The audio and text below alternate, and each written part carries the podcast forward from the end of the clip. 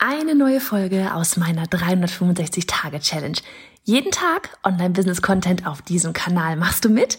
Auf welchem Kanal postest du täglich für ein Jahr lang unter dem Hashtag Online-Business-Geeks-Challenge?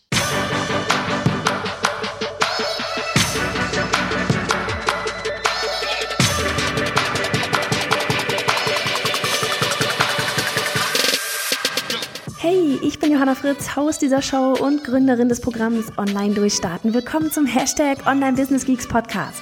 Deinem Podcast für Hacks, Strategien und liebevolle Arschtritte, damit du in deinem Online-Business wirklich durchstartest. Ohne bla. Lass uns loslegen. Folge 73 von 365. Hello, heute im Sonnenschein vom Hof meiner Eltern. Vor mir flattern die, was tun sie hier? Die Schmetterlinge und die Hummeln hier im, was sind das überhaupt? Oregano? Weiß ich nicht. Auf jeden Fall lila Blümchen. ich dachte mir, ich ähm, quatsch heute einfach nochmal so ein bisschen über Stories, auch bezogen auf meine eigene Story. Ähm, und bezogen auf die Podcast-Folge, die morgen rauskommt, schon mal für dich zur Vorfreude. Morgen kommt nämlich ein Interview mit der ähm, wunderbaren Iris Seng, die eben für ja, deine Heldinnengeschichte für das Thema Storytelling wirklich so eine wunderbare Ansprechperson ist und dazu noch ein wunderbarer Mensch. Ich bin ein großer Fan ist. Und bei ihr hatte ich, das habe ich glaube ich auch schon mal erwähnt, herausgearbeitet, so dieses, oder sie hat es von außen quasi gesagt, so dieses, dass deine Heldinnen-Stories, beziehungsweise also meine in dem Fall Heldinnen-Story ja ist, so dieser, oder eine davon eben der Cut von Illustratorin sein zum eigenen Online-Business aufbauen. Ja, auch wenn mir damals dieser Cut noch gar nicht so bewusst war, aber ja, im Hinterkopf, so im, im, im Nachgang absolut klar ist. Ja, es ist ein riesiger Cut gewesen und absolut auch ein, ein Risiko und ein Berufswechsel und ja, eine Tür zuschlagen und eine andere Tür wahrnehmen und diese, durch diese durchgehen, ohne auch vielleicht schon zu wissen, was sich eigentlich genau dahinter verbirgt. Und ich habe da in den letzten Wochen wirklich viel darüber nachgedacht. Und je mehr ich darüber nachgedacht habe, desto mehr kleine Geschichten, kleine Cuts kommen da immer wieder so zum Vorschein. Und ich habe mich auch nämlich neulich gefragt, warum mir persönlich das gar nicht so schwer fällt, einen Haken an eine Sache zu machen und durch eine neue Tür durchzugehen. Weil ich weiß, dass das nichts, also für viele nicht einfach ist und dass ich das vielleicht, oder nicht vielleicht, dass ich es vermutlich auch aus genau diesem Grund gar nicht so sehr gesehen habe, dass das vielleicht was Besonderes bei meiner ja, Geschichte ist, weil es mir leicht fällt. Und ich habe echt überlegt, warum das so ist und habe mir auch mal so ein paar Sachen notiert, wo ich eigentlich wirklich immer Cuts hatte. Und ich weiß nicht, ich dachte, ich teile die einfach mal mit dir, weil das vielleicht auch für dich nochmal interessant ist, wie weit, boah, jetzt fährt hier oben ein Trecker lang, was geht denn hier ab? Dieses Landleben.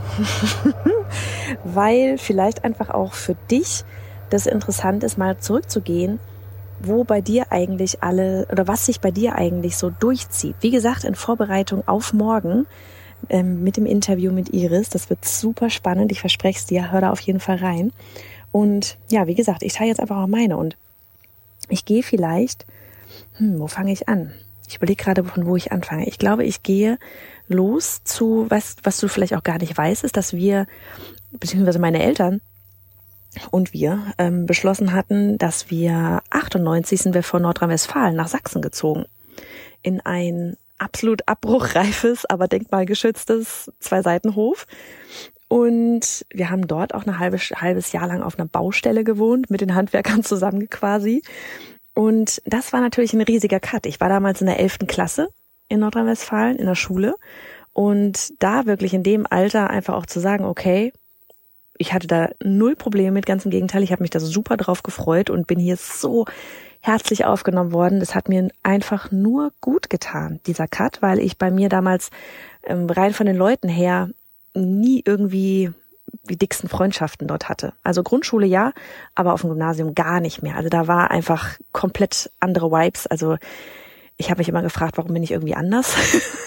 ich war definitiv nicht jemand, der da durchgehend auf Partys war, geraucht hat, sich irgendwie ein Schminktopf gefallen ist und die High Heels ausgepackt. Ich war eher so, ähm, ich mache mal genau das Gegenteil, schneid mir die Haare kurz rein im Holzfällerhemd rum und will mit euch allen nichts zu tun haben. ähm, der kleine Revoluzer hier. Und das war auf jeden Fall ein Cut. Aber von wegen, um dann wieder mal nachzuschauen, warum habe ich keine Probleme mit Katz, weil es gut ausgegangen ist, ne? Weil ich hier so herzlich auf, weil wir alle hier herz, super herzlich aufgenommen worden sind. Ich werde nie vergessen, ich bin den ersten Tag ins Klassenzimmer rein ähm, und neben einer war der Platz frei und sie meinte gleich, hey, setz dich zu mir. Und die waren alle so nett, so, so lieb zu mir, wirklich, haben mich in, in ihren Freundeskreisen sofort aufgenommen. Ich war gleich mittendrin, als wäre ich nie woanders gewesen. Und das war natürlich, ne, dass ich mit einem Cut, mit einem Umbruch etwas Positives verbunden habe. Dann vielleicht was anderes, das habe ich gestern auch als Annika erzählt, meine Eltern haben schon immer, wenn auch mit dem Grinsen, aber durchaus ernst gemeint, gesagt, wenn ihr das Gymnasium durch seid, also ich habe noch eine Schwester und einen Bruder, wenn ihr mit dem Gymnasium durch seid, dann zieht ihr aus damit sind wir aufgewachsen. Das war für uns immer klar. Sprich, da gab es auch gar nicht die Überlegung, bleibe ich danach noch zu Hause, ja, oder ziehe ich aus, weil es war ganz klar, ich ziehe aus. da wurde nie irgendwie drüber nachgedacht. Und natürlich ist das auch ein Cut. Ja, einfach ähm, für jeden, aber diese, dieses Ausziehen. Aber auch hier wieder mit einem, ja, ich sag mal, positiven Erlebnis, weil ich da nicht einfach so erstmal ausgezogen bin, sondern in die, in die ähm, USA für ein Jahr gegangen bin. Auch wieder ein riesiger Cut. Doppelcut quasi. Ja, und auch das war einfach nur positives Erlebnis. Alter, ich habe da so viel erlebt, wirklich auch Dinge, wo ich mir denke so, oh Gott, ich schicke meine Kinder da nicht hin. ich habe kein Au-pair gemacht. Ich war ein Jahr lang auf einem Campus, um die Sprache zu lernen mit der EF Language School damals. Die gibt's glaube ich heute sogar noch. Und dann war, bin ich zurückgekommen und wollte aber nicht zurück zu meinen Eltern, sondern von wegen, ne, Katz, machen wir einfach weiter. Ich gehe äh, nach Berlin ich wusste nicht so richtig, was ich da will, aber ich wollte einfach nur nach Berlin, ne, wie so viele wollen in dem Alter, in die Großstadt, da wo die Party ist. So, bin ich nach Berlin gegangen und habe dort mich eingeschrieben, weil mein NC einfach richtig kacke war.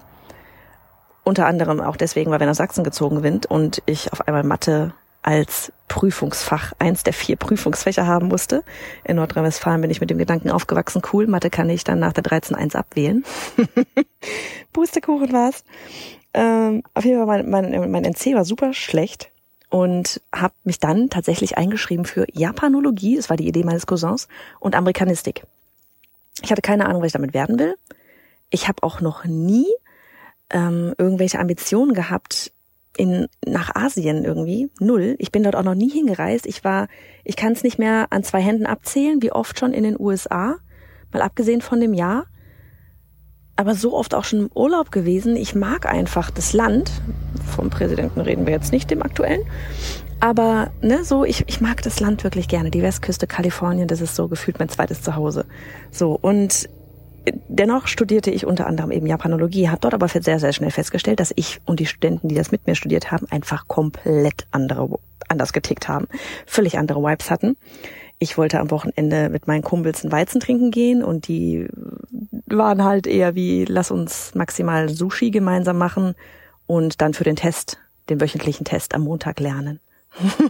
und es war einfach, das passte nicht so ganz zu mir. Auf jeden Fall habe ich dann einmal nach einem Jahr, glaube ich, habe ich dann Japanologie in Französisch gewechselt.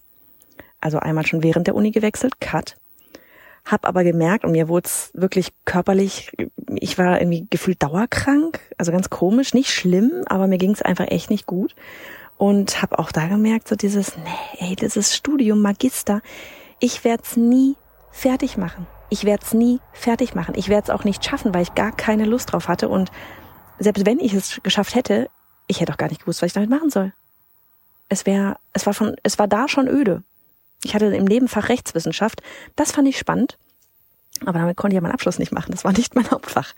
So, naja, und dann habe ich dann irgendwann mal in der U-Bahn mein, ähm, ja, dieses, dieses Plakat gesehen damals, hieß sie noch BTK. Heute hat sie einen fancy englischen Namen und die Schule hatte neu aufgemacht und es ging eben um Kommunikationsdesign. Und da war auf einmal wieder so, oh ja, richtig. Ich mag ja gerne kreativ sein. Ich habe ja als Kind immer gezeichnet. Ich wollte ja früher entweder was mit Zeichnen machen, ein bisschen älter war ich dann, dann wollte ich was mit Regie, ich wollte Regisseur werden. Ich hatte mir auch schon mal eine Filmschule angeguckt tatsächlich ähm, zum Studieren und habe beschlossen in dem Moment, okay, fuck it, ich mache jetzt ein Portfolio, gehe dorthin, bewerbe mich und wenn das gut funktioniert, erzähle ich es meinen Eltern. ich bin angenommen worden, bin dann nach Hause zu meinen Eltern und habe dort das gebeichtet. Meine Mama war dabei. Mein Papa hat drei Tage lang nicht mit mir geredet. Er ist Jurist. Er fand es nicht so witzig, zumal sie mich auch finanziell ein bisschen unterstützt hatten und die Tochter einfach mal zwei Jahre lang ja einfach nur so vor sich her studiert hatte und hatte dann aber gesagt, ich mache es, I do it anyway und hab's dann gemacht und wir haben uns danach auch wieder vertragen und er fand es dann super cool, als er gemerkt hat, wie sehr ich das Studium geliebt habe. Und dann war es so, dass wir ähm, zwei, wann war das? Dann habe ich genau, dann habe ich halt gewechselt. 2005, nee, wann war das? 2004 habe ich gewechselt zur Illustrations- und Kommunikationsdesign und habe dann bis 2006 dort studiert. Und 2005 habe ich mich als Illustratorin schon beworben bei Verlagen und habe dort meinen ersten Cartoon damals in der Funko beim Axel Springer Verlag veröffentlicht. So, das habe ich dann gemacht, bis ich quasi mein Ziel erreicht hatte. Das war immer so, ich wollte beim Ravensburger Verlag verlegt werden. Das hatte ich dann erreicht. Ich hatte eine ganze Buchreihe beim Ravensburger Verlag. Die gibt's stehen heute noch im, im Laden. Ich habe es neulich in der Instagram-Story gepostet. Ich habe es neulich erst im Supermarkt wieder entdeckt. Und dann wurde es aber wieder langweilig. Ich war bereit für den nächsten Cut. Aber du merkst, ne, immer wenn ich, wenn ich einen Cut gemacht habe, ich hatte immer positive Erfahrungen, oder? Wenn ich keine positive Erfahrung hatte, habe ich so gedreht, dass es noch positiv wird. Weil du kannst ja immer drehen. Du kannst ja immer wieder was verändern. Ne? Und dann hatte ich, ähm, wie gesagt, mit Livestreams angefangen. Etwas, was ich noch nie gemacht hatte. Ich hatte keine Ahnung, was das ist. Ich fand es nur cool bei anderen zu sehen, aus den USA vor allem. Hab dann Lives gemacht, habe Illustratoren auf einmal dabei unterstützt, wie sie Illustrator werden, beziehungsweise angehende Illustratoren, wie sie Illustrator werden. Habe mein eigenes Online-Business dadurch aufgebaut mit Coachings, mit meinem Online-Kurs damals, mit dem E-Book. Habe dann irgendwann gemerkt, da gibt's noch mehr. Ich möchte viel lieber beibringen, wie ich das Ganze, wie, wie man sich ein Online-Business aufbaut, weil da einfach nochmal viel mehr möglich ist, ja. Auch als Illustrator kann man ja durchaus sich auch noch ein Online-Business dazu aufbauen. Und habe dann wieder einen Cut gemacht und habe gesagt, okay, Zielgruppe Illustratoren, zack, Haken dran. Ich bringe jetzt niemanden mehr bei oder unterstütze niemanden mehr dabei, wie man Illustrator wird. Ich unterstütze jetzt dabei, wie man sich ein erfolgreiches Online-Business aufbaut. Weil das ja das war, was ich damals getan habe. Von der Illustration zum Online-Business. Und wie ich schon tausendmal gesagt habe, ich bringe immer nur das bei, was ich selber gemacht habe. ich erzähle euch keinen Scheiß hier. Und das war entsprechend wieder ein Cut. Eine Zielgruppe, bei der du so ein, wirklich in dem Moment so ein Standing hattest, ja, wo du die eine Ansprechperson quasi warst. Und dann Cut zu machen und wirklich alle Produkte runterzunehmen, ist schon erstmal auch so ein bisschen beängstigend, weil hoffentlich funktioniert das andere, aber es hat funktioniert und ich wusste auch, ich muss das andere abhaken, einmal komplett nicht mehr machen, zum Beispiel auch mit der Illustration, weil ich hatte am Anfang, die ersten zwei Jahre habe ich Illustrationen noch weitergemacht und habe dann irgendwann gesagt, okay, Illustration mache ich jetzt gar nichts mehr, weil ich sonst nicht all in gehen kann bei dem Online-Business. Also wirklich die Tür komplett zumachen, weil sonst funktioniert es nicht, wenn du nur so halbherzig dabei bist und das andere immer noch im Hinterkopf hast. Dann ein anderes Beispiel. Wir hatten eine Membership-Site. Die hat uns vom so wie wir sie aufgebaut hatten damals, ja, so von der Struktur her, hat die einfach nicht gepasst. Da kam wieder dieses ganze hoch. Wir hatten, ich hatte echt Bauchschmerzen. Annika und ich saßen uns echt teilweise gegenüber. Annika stieg mit der Membership seit damals ein, saßen da nach einem Dreivierteljahr, halben Jahr uns gegenüber und haben gedacht, nee, uns macht das hier echt keinen Spaß mehr. So kann das nicht weitergehen. Und dann wieder zu sagen, okay, es funktioniert nicht, es fühlt sich nicht richtig an, mach einen Cut. Weil es kann ja nur besser werden. Dementsprechend war es auch. Es war ein bisschen krasser Cut, weil wir uns in dem Moment damals echt unsere einzige Einkommensquelle gekappt hatten und zwar mit sofortiger Wirkung.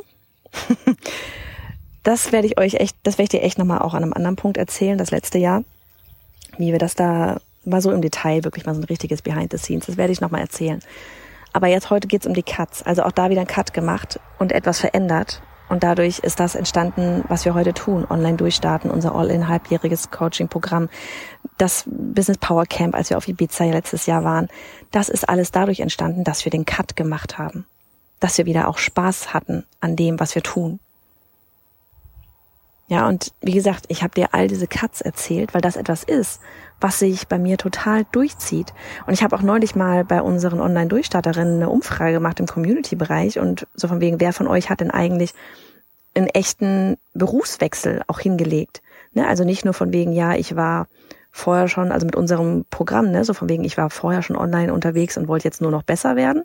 Oder warst du vorher offline unterwegs und wolltest jetzt in die Online-Welt, was auch schon ein riesiger Cut ist? Ja, wenn du vorher nur offline unterwegs bist, nichts von online irgendwie äh, bisher damit zu tun hattest und jetzt auf einmal online gehst, ist auch ein riesiger, ein ordentlicher Cut oder eine Erweiterung. Und dann noch die Frage, wer von euch hat denn wirklich komplett den Beruf gewechselt? Und da waren so viele. Die absolute Mehrheit war wirklich komplett den Beruf gewechselt. Und das fand ich so super spannend.